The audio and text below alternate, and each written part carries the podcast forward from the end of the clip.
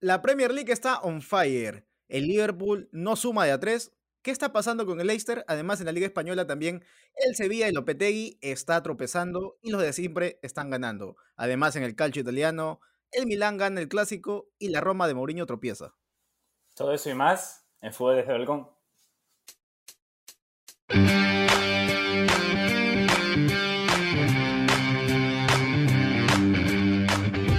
Bienvenida gente a Fútbol de Balcón, una semana más, nuevo episodio, lunes 5 de septiembre Andrés, una semana en el cual han habido clásicos, han habido sorpresas y sobre todo hay Champions League. ¿Qué tal? ¿Cómo te ha tratado este fin de semana futbolero? En verdad a nivel fútbol no me trató precisamente de la mejor manera posible.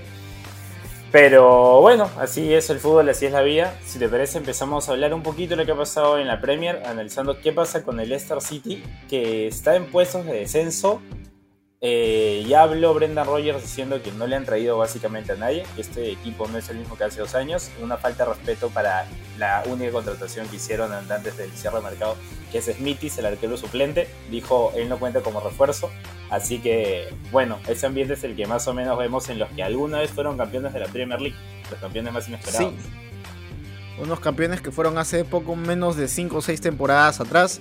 Y también qué está pasando con el Liverpool, Andrés. Su último partido justamente, justamente en el clásico o derby de Merseyside, como lo quieran llamar, o como lo quieras llamar Andrés, ha empatado por un 0-0 y el conjunto de Jürgen Klopp, el que a priori parecía que le iba a hacer la competencia también, tal vez al Manchester City o al Arsenal que ha empezado muy bien, está en el puesto 7, que, que, está con 9 puntos, así que también la Premier League está on fire, Andrés, y, sobre todo que ahora con el tropezón del equipo de Super Mikel Arteta se pone aún más picante porque están con 15, 14, 14, 13 y 12 puntos los primeros 5 puestos, así que por ahí el equipo de Ten Hag también se ha puesto a la pelea por esta nueva edición de la Premier League de esta temporada. Sí, yo la verdad la de Liverpool la checo bastante las lesiones, por eso también fue el fichaje último hora de Arthur. Ya pasó hace un par de temporadas que Liverpool se queda a puertas de estar eliminado de la Champions League porque seleccionó toda la saga central. Era una cosa increíble. Tuvieron que traer a jugadores que literalmente estaban jugando en Championship, que rindieron bien y todo y terminaron clasificando en el cuarto lugar. Y ahora pasó de alguna manera lo parecido. Fabiño está tocado, no por eso no está jugando a su mejor nivel. Thiago se quedó fuera, por eso es que tuvieron que por ser ese Henderson Milner. Este, ha tenido más minutos de los que creo que empezaba a tener Fabio Carvalho por ese tipo de cosas. Diego Jota recién está volviendo. Entonces creo que todas esas lesiones están haciendo que Liverpool no pueda arrancar, no pueda carburar. La versión de Salah es una versión probablemente que yo, yo, creo que al fin y al cabo todo se va a equilibrar y Liverpool va a quedar entre los dos primeros, diría yo.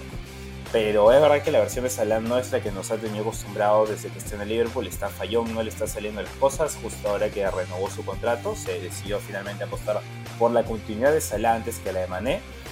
Pero me parece que al final va a ser poner un poco de paño frío a la situación porque el Liverpool se va a terminar encontrando a sí mismo.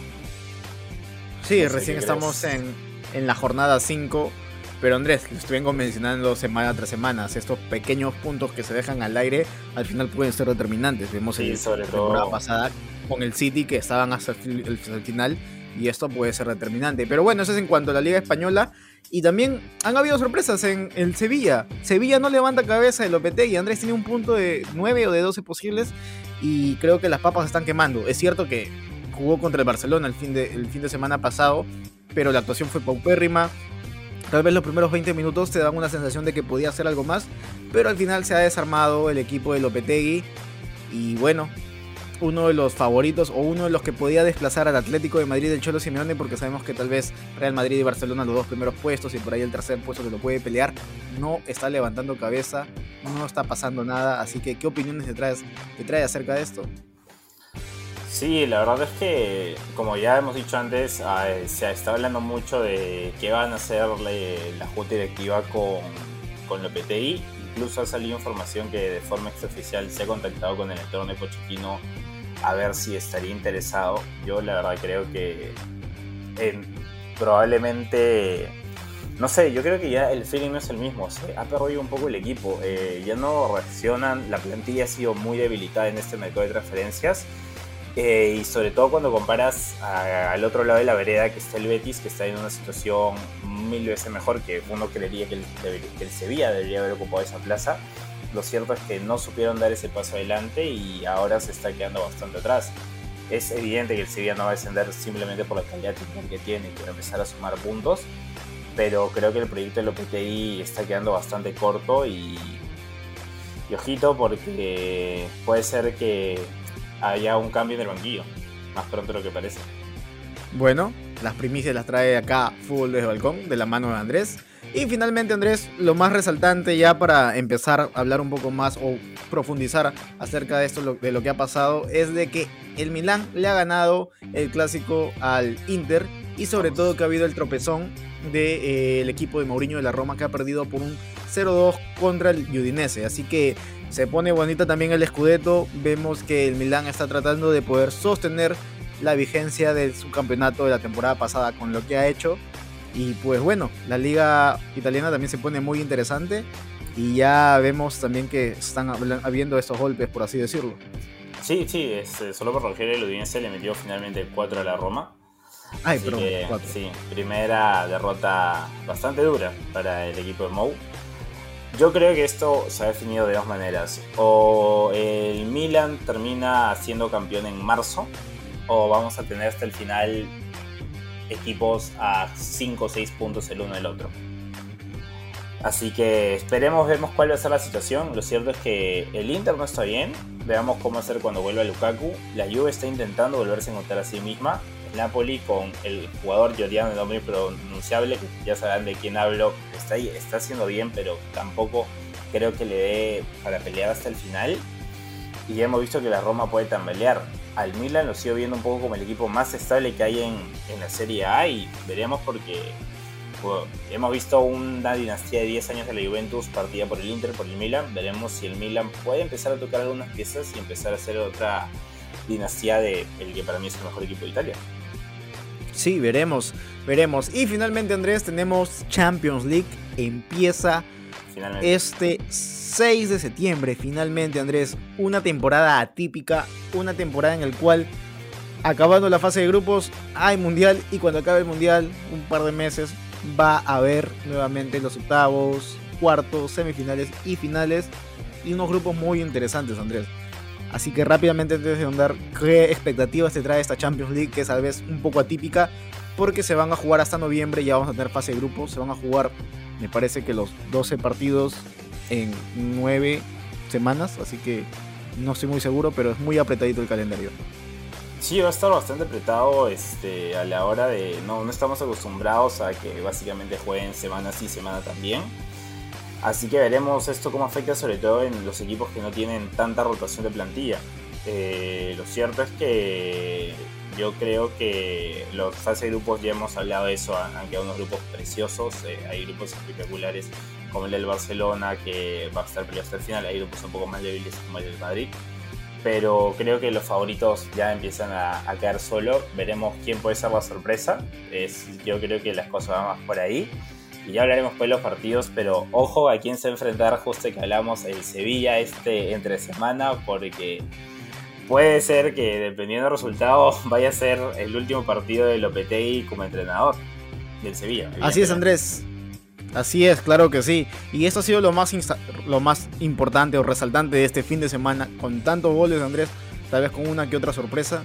Pero vamos a hablar netamente ahora de las efemérides de fútbol de balcón que llegan gracias a una liga más. Estamos en YouTube hablando netamente de la Liga Española. Por favor, darle like, compartir y suscribirse para que nos puedan ayudar voy a dejar la descripción y el link acá abajo. Pero un día como hoy, Andrés, un 5 de agosto, un 5 de septiembre, perdón, de 1982, se produjo el debut de Diego Armando Maradona en el Fútbol Club Barcelona. Fue en una derrota por un 2 a 1 frente al Valencia. El 10 hizo el único gol del conjunto catalán. En total, Maradona jugó 58 partidos en el equipo culé y marcó 38 tantos, hasta que se marchó en el Napoli de Italia en 1984.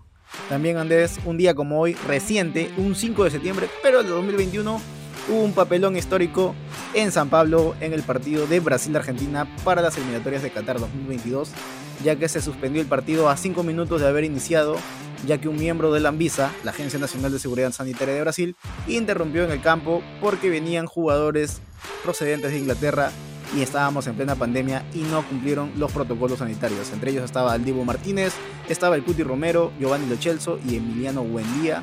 Y pues este fue el papelón que hasta ahora no se ha jugado Andrés para las eliminatorias de Qatar 2022. Un, un partido que creo que ya es innecesario porque ambos equipos o ambos países ya están más que clasificados. Sí, creo, creo que finalmente ese partido no, no se iba a jugar. Se decía que se iba a jugar ahora en la fecha amistosa, pero me parece que al final no, porque no iba a cambiar ni siquiera la tabla de posiciones. Así que bueno, el partido fantasma lo podemos llamar. Se jugó, si me equivoco, 5 minutos. 5 minutos. Así es, Andrés. Y esto ha sido las efemérides de fútbol de balcón. Y ahora vamos con, con, la carnacita, con lo que nos gusta, con lo que ha pasado. Y si te parece, empezamos por la Premier, en donde el Arsenal perdió el invicto contra el Manchester United en un partido bastante extraño. En el mejor momento un poco del Manchester United que empezó bien, cuando el Arsenal se está encontrando a sí mismo, Martinelli mete el 1-0, que después es anulado por, para mí una falta discutible. Al inicio yo, yo dije si es falta, pero luego viendo las redes sociales empiezas a ver ese tipo de jugadas en otros partidos en donde no cobran la falta, en donde dejan seguir jugando, sobre todo que en Inglaterra estaba un poco esa norma de si no es una si no es algo muy alevoso que el VAR no intervenga, esto me parecía que no era alevoso. Lo cierto es que le anularon un gol que para mí debió subir el marcador al Arsenal, ya cada uno tendrá su opinión. Después el Manchester United reaccionó, metió el gol. El Arsenal el segundo tiempo salió en tromba, el gol estaba al caer. Finalmente así pasó. Y cuando parecía que iba a llegar el segundo el Arsenal, la defensa comete dos veces el mismo error. Se adelantan demasiado, no están atentos a las corridas que si precisamente el Manchester United estén volviendo a jugar bien, creo que es por eso, es porque Ten Hag está entendiendo qué tipo de jugadores tiene, está entendiendo que funcionan no teniendo la posición del balón, que, o sea, todos los tipos de fútbol, si los juegas bien, o sea, para mí, ya saben, yo, eso de jugar bonito, no, se juega bien, o sea, se juega lo que quieres y te sale. Y el Ten Hag está haciendo eso, no es lo que vimos en el Ajax, es todo lo contrario, es un equipo que está sólido atrás, con la vuelta de, no diría el mejor Varane, pero un Varane mucho mejor que el que vimos la temporada pasada, Licho Martínez que está dando seguridad ahí, es verdad que hoy el lateral izquierdo no estuvo tan bien, Dalot se ha mejorado. Y básicamente haciendo correr a Rashford, ahora va a hacer correr a Anthony. Y con eso le ganó al Arsenal que no estuvo atento en defensa y que giraron totalmente el equipo del Arsenal y las espaldas de Saliba y sobre todo Gabriel Magaláes fueron un coladero toda la noche. Y Aaron Rashdale, por más de buen arquero que sea, no, no puede hacer siempre milagros. Sí, Andrés, un, un equipo de Ten Hag que ha sabido leer, o ha sabido saber, ha sabido saber, valga la redundancia, de tener los elementos en su equipo. Ha tenido la, los huevos, por así decirlo, de sentar a Cristiano Ronaldo, un histórico del Manchester United. La Maguire, saber cómo es capitán. Claro, lo sentó a Maguire, que es capitán. Y en. A ver, es discutible, Andrés. Yo te puedo decir para mí que sí ha sido falta, es tu punto de vista. Y es justamente acá el VAR interviene y es la interpretación del árbitro para que el cobre falta. Al final lo cobró. Sí, si no lo cobraba tampoco pasaba nada. Pero luego, cuando entra Cristiano Ronaldo por, por Anthony, viene el 1-1. Y todos decían, uy, la que se arma, se viene la vuelta. Pero el, el, el Manchester United supo cómo llegar esos pases milimétricos, el pase de Bruno Fernández, por ahí la jugada también de Eriksen y, bueno, y todo y compañía, lo, lo desdibujó al equipo de Mikel Arteta. Y sobre todo habían errores, Andrés, que el Arsenal lo viene mostrando temporadas anteriores. Vi una jugada en la cual vino la presión muy alta de Cristiano Ronaldo. Eh, se la pasa, me parece, no sé si a Sinchenko u otro jugador. Y casi, casi que también le vacunan ahí. Y este tipo de errores el Arsenal los tiene de vez en cuando. La temporada pasada le han hecho un par de goles así. Y ojo que le puede costar caro. Y bueno, aún así creo que está haciendo muy bien las cosas de Super, Super Mikel Arteta. Y ojito, ojito con el Manchester United que se ha despertado. Andrés viene de cinco partidos, me parece que ganando. Y a ver cómo tres, tres, partidos. Le ganó al Liverpool. ¿Tres partidos? Tres o cuatro. Le ganó al Liverpool, le ganó al Leicester y ahora el Arsenal. al Arsenal. Y viene así. Y el, ojo que el Manchester United hoy por hoy no va a participar en la Champions League pero está claro que en su participación en la Europa League es un claro favorito y si quiere clasificar a la Champions de la próxima temporada, creo que por ahí también puede haber una, una ambición de poder llevarse esta Europa League. Sí, esta semana juega contra el más difícil de su grupo, juega contra la Real Sociedad. Veremos cómo le va el Man y si puede poner ese buen momento en Europa. Ya la temporada pasada le ganó y le ganó bien a la Real, así que probablemente se vaya a llevar esta fase de grupos. Recordemos que es importante quedar primero porque te evita jugar, eh, entras diferente desde octavos, no desde 16 avos y dos partidos menos con lo apretado que está el calendario puede marcar bastantes diferencias. Así es, Andrés. Y ya finalmente, ya para cerrar el tema de la Premier League, ¿qué está pasando en la parte de abajo, Andrés? Eh, estamos viendo que hay equipos impensados que estaban abajo, ¿no? El Leicester City y el West Ham, que están en la zona de descenso. Por ahí el Nottingham Forest, Andrés, es un equipo recién ascendido, que en la previa lo, habíamos hablado, lo habíamos mencionado, eh, es posible, ha pasado en, otros, en otras temporadas que un recién ascendido esté en, los puestos de, descenso. Pero ¿qué está pasando con el Leicester? ¿Qué está, sí, ¿y qué está pasando con el Leicester? ¿Y qué está pasando con el West Ham? Con, el equipo de, me parece, de David Moyes. A ver, lo del West Ham creo que dentro de todo están volviendo a encontrar la, mejor forma. No empezaron del todo bien, pero creo que el West Ham es un equipo del cual no, no deberíamos preocuparnos de más. Ya tiene los jugadores, sabe a lo, que, a, lo, a lo que quiere jugar y es un equipo que hace las cosas bastante, bastante bien. Y ahora, ahora lo del Leicester, que eh, hablamos antes para profundizar un poco. Yo creo que entre los los entrenadores, ya se fue Scott Parker, que para mí fue absurdo que sea el Borneo, pero ya, ese es otro tema. Eh, creo que el primer despedido va a estar entre Brendan Rogers, que es donde yo pondría el dinero, Lampard, porque el Everton no viene, bastante, no viene para nada bien, y Gerard, porque el Aston Villa, más allá de haberle sacado este punto al City, que pudo incluso haber ganado el partido, no están yendo para nada bien. Brendan ya desde la temporada pasada el Leicester no estuvo del todo bien. Esas no clasificaciones a Champions de hace 3 y 4 temporadas le afectó bastante.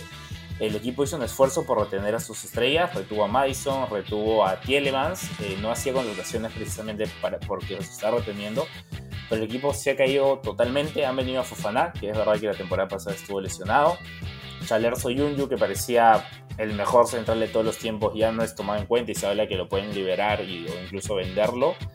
Entonces, es una plantilla que es mucho más debilitada. A mí ni Smithies ni Ward, que son los arqueros, Ward es el que está tapando, me transmite en seguridad. Para mí no son arqueros de equipo de Premier League. Creo que por calidad individual se van a terminar imponiendo. No creo que desciendan, pero creo que va a tener que haber un cambio de dinámica y eso tiene que ver con traer un nuevo técnico muchas veces.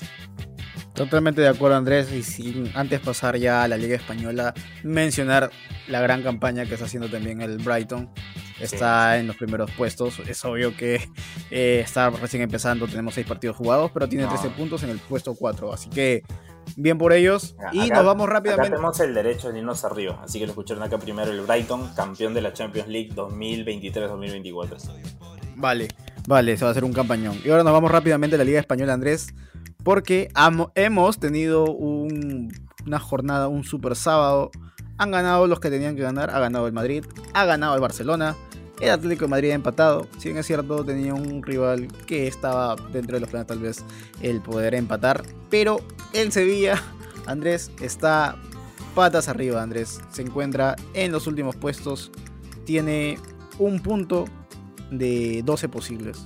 Por ahí hay uno peor que es el Cádiz, que tiene cero puntos, pero esa es otra historia. Sí, la verdad es que lo del Sevilla no lo esperaba. O sea, es verdad que se había. Eh, el equipo era mucho más débil, obviamente, que la temporada pasada. La venta de Ocampos, la venta de Carlos, de Cundé. Vendieron básicamente la columna vertebral. Se trajeron a un Isco que hace tiempo no pisaba un campo de fútbol, sin pretemporada, básicamente. Pero no esperaba que con el calendario que tenía eh, hicieran uno de 12 puntos. Eh, como digo, se habla de la posible institución del OPTI y yo creo que, miren, eh, ya un poco para adelantar, juegan contra el Manchester City esta semana. Ojo con lo que puede hacer Haaland con esa defensa, porque como ya, no, no te digo un 2-3 a 0, pero, o un, 10 a 0, pero un 5 0 yo lo veo posible.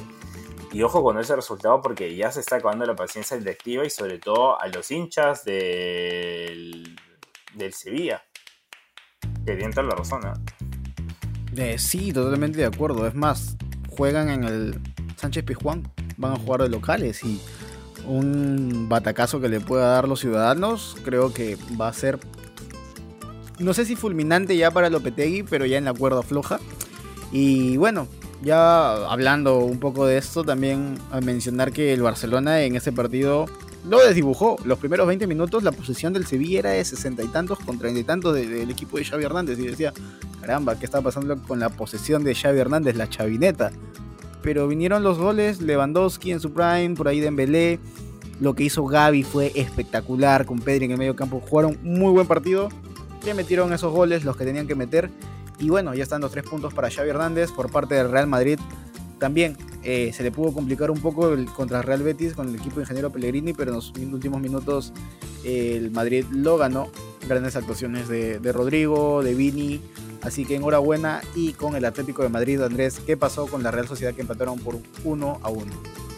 Bastante polémica arbitral. Para mí, más allá de creer o no, cada uno tiene derecho a creer en las conspiraciones que quieran bastante afectado el Atlético Madrid en este partido. El gol que marca Alexander, y Alexander Isaac ya eh, se extraña mucho en, la Real, este que mete Umar Sadik, era una mano que, si con Bar lo ves, era una mano clara y fue anulado. Sobre todo que ya un gol anterior de Morata lo anularon por una mano bastante parecida a Yo Félix. Y luego el árbitro se cansó de tomar malas decisiones tras malas decisiones y la última fue cortar una jugada, no dar la ley de la ventaja que acababa en gol con la excusa de que era posición adelantada. No pasaron las repeticiones para nada de la jugada y cuando vemos luego las imágenes por redes sociales vemos que Correa estaba habilitado. Entonces finalmente el Atlético se ve bastante perjudicado con, con el arbitraje. Más allá de eso y hablando un poco de fútbol, otra vez eh, un poco esa falencia del Atleti. Tiene buenos 15 minutos, 20 minutos de partido. Luego se pierde hasta el minuto Grisman, que es el 60, donde siempre entra Antoine, 61, para que juegue un poco menos de media hora. Y recuperó ahí la intensidad. La verdad es que Grisman, así sea estos partidos entrando media hora, para mí está siendo el mejor del equipo, solo por detrás de Joao Félix, que para mí ahorita está siendo clave en este arranque complicado del Atlético Madrid. Sí, Andrés, un Griezmann que está tratando de recuperar lo que solía hacer antes de, eh, antes de que vaya a Barcelona. Creo que ha sido un equipo o una parte fundamental del equipo del Cholo Simeone. Fue Barcelona y está ahora regresando para encontrarse con sí mismo. Sabemos esta cláusula que tiene de jugar menos de tantos minutos para que tal vez pueda ser considerado. Pero bueno, veremos al Atlético de Madrid. Al final la tabla igual está arriba del que tiene que estar. Real Madrid, Barcelona y Villarreal 10 puntos para Barcelona, Barcelona Villarreal. Más abajo está el Betis con 9 puntos. Osasuna con 9 puntos. Y el Athletic Club de Bilbao con 7 puntos en el puesto 6, Andrés.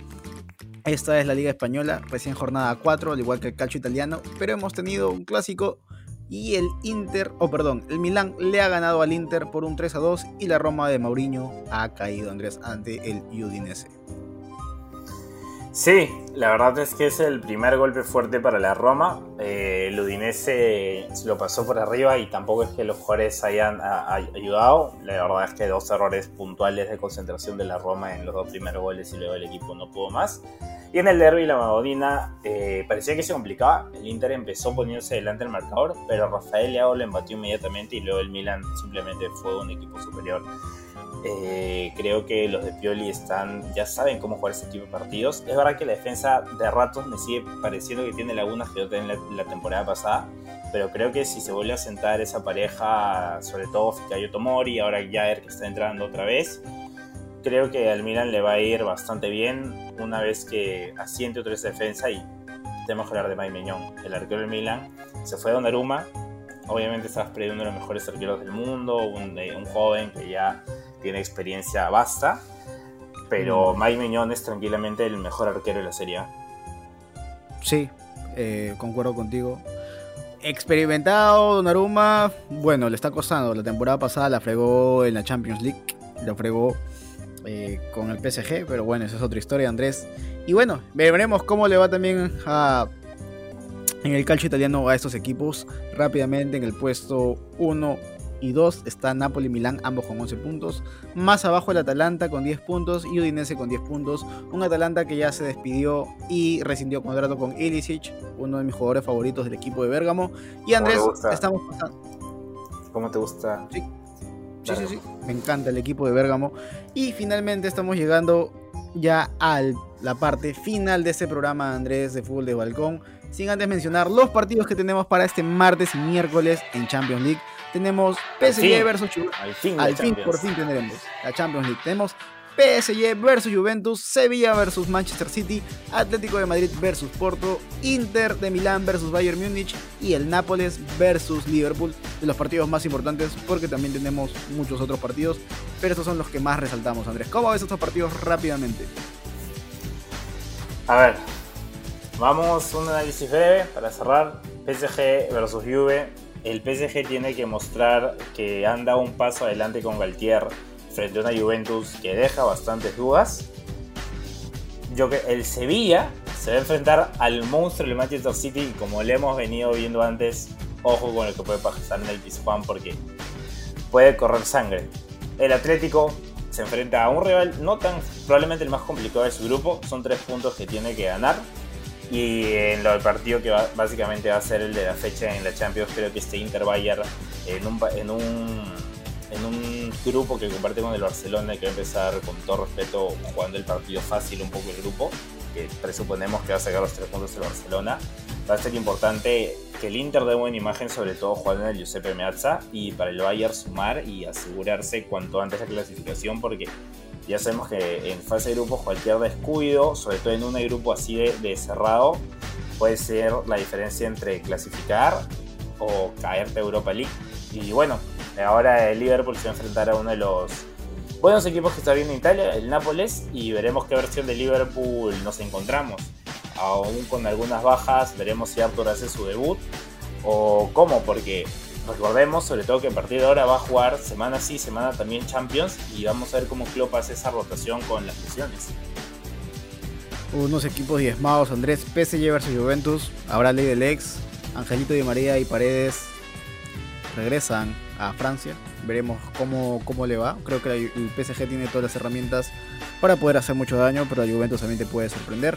Sevilla versus Manchester City, creo, Andrés, que a priori el Manchester City se va a pasear, pero por ahí Lopetegui nos puede demostrar con su equipo que puede dar un batacazo, quién sabe.